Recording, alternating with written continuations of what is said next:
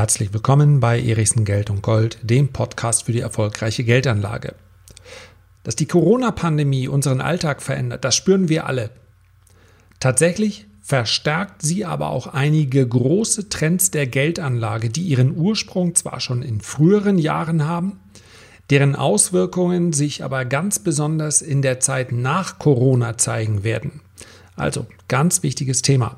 Dranbleiben bitte. So, wir werden gleich auf die drei großen Trends sprechen, die sich in der Welt nach Corona sogar noch verstärken dürften. Aber vorab ein kleiner Hinweis. Wenn du diese heutige Folge meines Podcasts am 30. April, also direkt nach Erscheinen hörst, dann würde ich mich freuen, wenn wir uns nachher wiedersehen. Denn heute Abend gibt es ein Live-Webinar. Live und kostenlos wird es sein, gemeinsam mit meinem Kollegen Armin Brack. Und wir werden sprechen über die Themen Cannabis, wir werden über Wasserstoffaktien sprechen, wir werden über Gold sprechen und wir werden über Öl sprechen. Und selbstverständlich hast du die Möglichkeit, dann auch Fragen zu stellen. Das Ganze soll etwa eine Stunde dauern. Wie gesagt, heute Donnerstag, 30. April um 18 Uhr.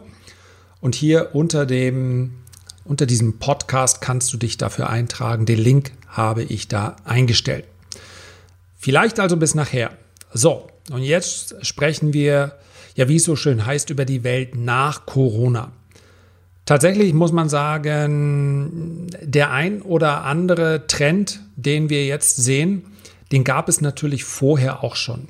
Ich spreche nicht über unseren Alltag.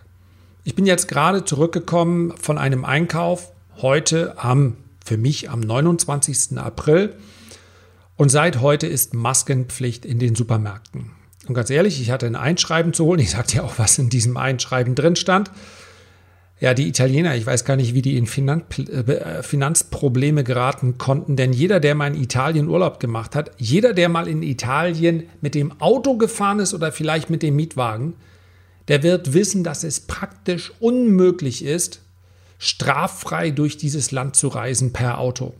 Egal, ob man falsch parkt, egal, ob man eine falsche Spur genommen hat, die natürlich kaum zu erkennen ist als falsche Spur, wann immer ich aus Italien zurückkomme, kann ich mir sicher sein, da kommen noch Strafzettel hinterher. Diesmal waren es allerdings besonders viele, dann irgend so ein Parkautomat, da konntest du Geld reinschmeißen und dann musstest du den Zettel rausholen. Den Zettel musstest du aber nochmal irgendwie quittieren.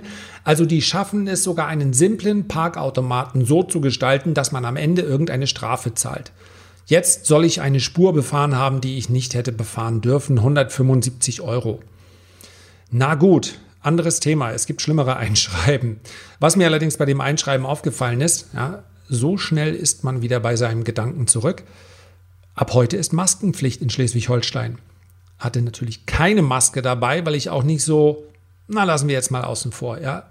Es, der Sinn erschließt sich mir nicht immer, zumal ich mich im Übrigen gerade in einer Stadt bewege, die seit 18 Tagen keinen einzigen Corona-Fall hat. Insgesamt hatten wir jetzt 32, davon sind 31 wieder genesen, seit 18 Tagen kein Corona-Fall.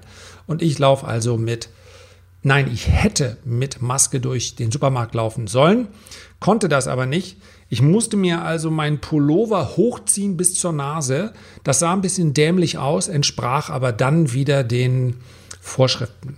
Also, die Welt während Corona hat sich eindeutig verändert. Das merken wir. Das werden aber absehbar auch Entwicklungen sein, die dann wieder zurückgehen, wenn uns die Pandemie hoffentlich irgendwann nicht mehr belästigt. Es gibt aber Trends, die werden ja, irreversibel sein. Das heißt also, die werden sich nicht wieder zurückentwickeln. Das sind auch Trends, die sich seit langer, langer Zeit schon etabliert haben, die nur sich jetzt nochmal besonders verstärken. Jede Krise beschleunigt und verstärkt Entwicklungen, und zwar positive wie negative. Ein ganz, ganz großer Trend, der für jede Krise gilt, beziehungsweise für die Zeit nach der Krise, ist geringerer Wettbewerb. Du kannst es ja mal selber versuchen zu beurteilen. Dein Buchhändler vor Ort, dein Einzelhändler vor Ort. Hast du mit dem mal gesprochen? Vielleicht kennst du auch jemanden. Ähm, genauso könnten wir über Cafés oder ähnliches sprechen.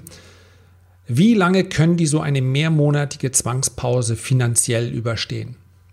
Vielleicht eine Pause, dann kriegen Sie ein bisschen Unterstützung. Schaffen die das nochmal, falls wir vielleicht eine zweite Welle haben sollten? Möchten die das überhaupt noch? Macht es überhaupt noch Sinn, sich selbstständig zu machen, wenn man in so einem Umfeld Sorge haben muss, ja, dass man äh, teilweise Monate schließen muss und dafür dann die Existenzgrundlage letztendlich ja aufgegeben hat. Ja, die meisten Selbstständigen haben das ja nicht gemacht aus Hobby, sondern weil sie sagen, damit verdienen sie Geld, damit äh, unterstützen sie ihre Familie. Und Selbstständigkeit bedeutet in ganz, ganz vielen Fällen eben kein Reichtum, bedeutet auch kaum große Rücklagen. Selbstständigkeit bedeutet ganz oft, man hat sich da einen Traum verwirklicht. Aber gerade im Einzelhandel, ja, das, das sind es nur ganz, ganz wenige, die wirklich da sich darum kümmern müssen, nun hohe Gewinne in irgendeiner Art und Weise anzulegen. Ich spreche da aus Erfahrung und merke das, wie gesagt, auch im Bekanntenkreis. Aber wir alle freuen uns, wenn es diese Einzelhändler gibt. Aber jetzt nehmen wir den Buchhändler. Also kann der eine mehrmonatige Zwangspause überstehen? Hängt davon ab, wie hoch die Belastungen sind, gehört ihm die Immobilie selber, zahlt er Mieten oder. Was wir aber wissen, Amazon überlebt diese Krise auf jeden Fall. Und nicht nur diese Krise.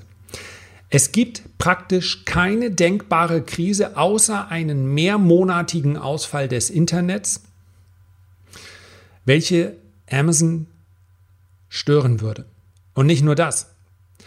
Nach jeder Krise hat Amazon nicht einen, sondern Tausende von Konkurrenten weniger. Und ich bin mir gar nicht so sicher, ob der Begriff Konkurrent in diesem Fall überhaupt noch zutrifft. Und das gilt nicht nur für Amazon, das gilt im Prinzip für die großen Unternehmen an der Wall Street, die ganz, ganz großen, diejenigen, die ich hier auch schon häufiger genannt habe. Amazon, auch ein Apple extrem finanzstark, die könnten monatelang ihr Geschäft komplett ruhen lassen. Das würde sie letztendlich aufgrund der geringen Fixkosten in Relation zu dem, was sie an finanzieller Stärke haben, kaum tangieren. Eine Google kaum tangiert davon. Selbst eine Microsoft kann so etwas Ewigkeiten überstehen und wahrscheinlich geht der, insbesondere auch der Cloud-Sektor, wird vermutlich eher noch weiter wachsen. Und letztendlich werden auch äh, Rechner, äh, Software, Homeoffice und, und, und, das tangiert sie alle kaum. Ja, und bei einer Facebook, auch da ist klar, eher nimmt der Verkehr noch zu und damit auch die Werbeeinnahmen. Das heißt also, der ganz große Trend, den wir vorher schon gesehen haben, der sich jetzt verstärkt, lautet, es gibt weniger Wettbewerb, groß frisst klein. Ich habe das für unsere Kunden in einem Artikel den Börsendarwinismus genannt. Die Großen setzen sich durch, für die Kleinen wird es immer schwerer. Sowohl für die Kleinen an der Börse als auch für die ganz Kleinen. Das ist, wenn wir über unsere Innenstädte und so weiter sprechen, natürlich irgendwo auch eine traurige Entwicklung und wir selber können ja dazu beitragen, dass wir, und ich mache das zum Beispiel sehr häufig, ja, dass wir frühstücken gehen, dass wir ins Café gehen, gerne auch mal Trinkgeld dalassen. Also, wenn wir diese Kultur haben möchten, dann müssen wir sie auch unterstützen. Aber im großen Stil betrachtet muss man sagen, da wird wahnsinnig viel an Pleiten auf uns zukommen. Und all das, was dann an Konkurrenz nicht mehr da ist, befeuert den Erfolg der Großen nur umso mehr. Groß frisst klein und groß frisst in dem Fall im Übrigen, im Übrigen auch schnell. Ja? Groß und finanzstark musst du sein, wenig Schulden solltest du haben. Zweiter großer Trend, das ist einer, den wir in den letzten Jahren gesehen haben. Das konnte man sich übrigens zur Jahrtausendwende nach dem Platzen der Dotcom-Blase überhaupt nicht vorstellen. Da dachte man letztendlich, äh, setzen sich doch die großen äh, Industrieunternehmen durch. Das ist so ein bisschen der uralte Spruch. Es ist schon gar kein Witz mehr, weil selbst die Älteren sich äh, gut genug damit auskennen, als dass sie das nicht mehr für voll nehmen, wenn jemand sagt, das Internet.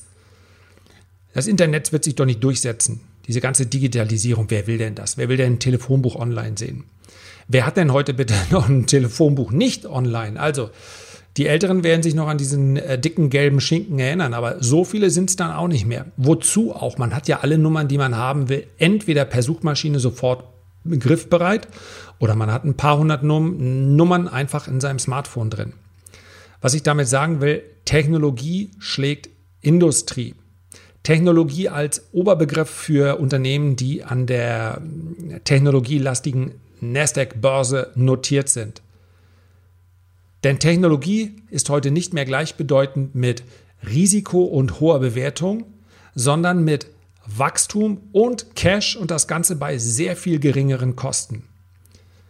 Ich kann es nur noch mal wiederholen, wenn wir heute über die relevanten Marken an der Börse sprechen, dann sprechen wir nicht über Siemens, General Electric, Ford, Daimler, sondern eben über Amazon, Apple, Facebook, Google und Microsoft. Ich muss diese vier immer nennen, weil sie auch von ihrer Gewichtung im Index, ja, die machen 40 Prozent der Gewichtung im Nasdaq aus und nicht, weil man gesagt hat, ach, das sind einfach äh, große Namen, sondern weil sie von ihrer Marktkapitalisierung her alles andere übertrumpfen. Das ist also Nummer zwei. Und der dritte große Trend, Trend beim Internet hängen geblieben, das ist eine Überschrift, die habe ich mir von Ray Dalio geklaut. Cash is Trash. Also, ähm, ich will es mal übersetzen als Bargeld oder Liquidität ist äh, Trash, ist Müll. Denn es ist überhaupt keine Frage mehr des Ob, sondern nur des Wann. Die meisten Menschen merken, dass eine Aufbewahrung der Vermögen in Papiergeldwährung richtig teuer und kostspielig wird. Es ist wahrlich nicht neu, dass man mit Sachwerten eine bessere Rendite einfährt. Ich glaube aber, dass infolge dieser Corona-Krise, und auch das wäre eine, nicht das erste Mal, ich glaube, dass Sachwerte noch weiter an Bedeutung gewinnen werden. Ich rechne nicht mit einer unmittelbaren Inflation. Aber die Lösung sowohl für hochverschuldete Staaten als auch für hochverschuldete Notenbanken lautet immer Inflation. Inflation ist politisch viel einfacher durchzusetzen. Sie, sie kommt eher schleichend. Das ist so, man muss sich dieses Bild des Frosches vorstellen, der im Kochtopf sitzt. Es wird erst immer wärmer und am Anfang merkt man das noch gar nicht. Ja, sondern sagt, guckt vielleicht auf die Inflation und sagt, naja, meine Güte, 2%. Aber wenn wir jetzt 2% hätten, dann wüssten, wüssten wir schon, dass richtig viel im Argen wäre. Denn wie kann in, mitten in einer Rezession die Inflation auf 2% steigen? Das geht ja normalerweise nur mit deutlicher Nachfrage. Deswegen, ich wiederhole es nochmal, momentan kämpfen wir gegen eine Deflation an. In kurzen, kurzen Phasen der Deflation, die im Übrigen historisch betrachtet sehr häufig kurz vor stark inflationären, also mit stark steigenden Preisen, vor solchen Phasen ganz, ganz häufig stattgefunden haben. In diesen kurzen Phasen der Deflation ist Cash nicht Trash, sondern King. Denn Preise, Güter, Dienstleistung, alles fällt im Wert während einer Deflation. Und dann kann man natürlich äh, sehr schön auf Einkaufstour gehen. Aber es bleibt ein Risiko darauf zu spekulieren. Die Notenbanken haben den klaren Plan und mittlerweile sind die Regierungen mit ihren Fiskalmaßnahmen auf dem gleichen Weg, haben den klaren Plan, diese Krise durchzuinflationieren. Fraglos ist das so. Kein Politiker wird es so bezeichnen.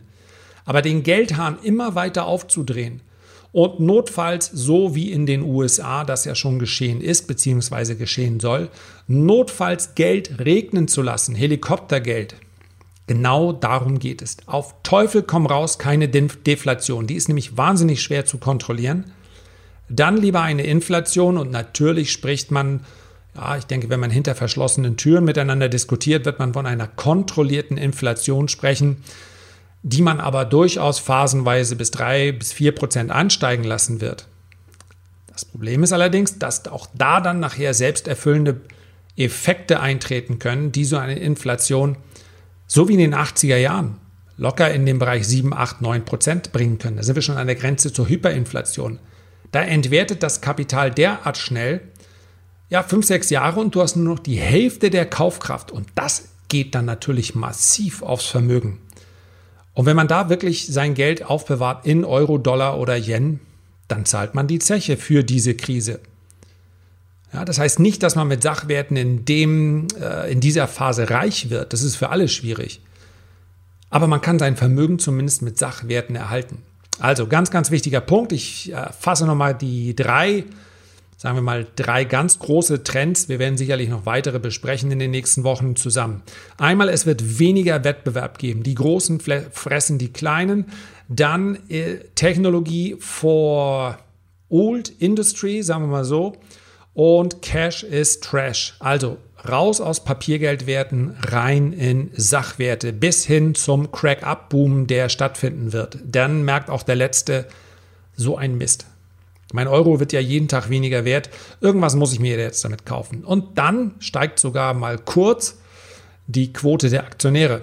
Weil man erkennt ja, Aktien sind zwar riskant, aber Hauptsache kein Euro. Da sind wir noch nicht. Und das wird aus meiner Sicht auch eher am Ende der Krise stattfinden, nicht in den nächsten Wochen und Monaten.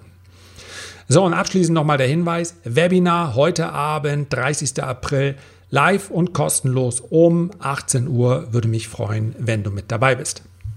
Herzlichen Dank für deine Aufmerksamkeit. Ich freue mich, wenn du dir die Zeit nimmst, diesen Podcast vielleicht auch im Freundeskreis oder im Familienkreis weiter zu empfehlen. Natürlich nur diejenigen, äh, nochmal den, äh, das Ende. Herzlichen Dank für deine Aufmerksamkeit. Ich würde mich freuen, wenn du den Podcast im Familien- oder Freundeskreis weiterempfehlen magst und ich freue mich noch mehr, wenn wir uns beim nächsten Mal wieder hören. Bis dahin, liebe Grüße, dein Lars.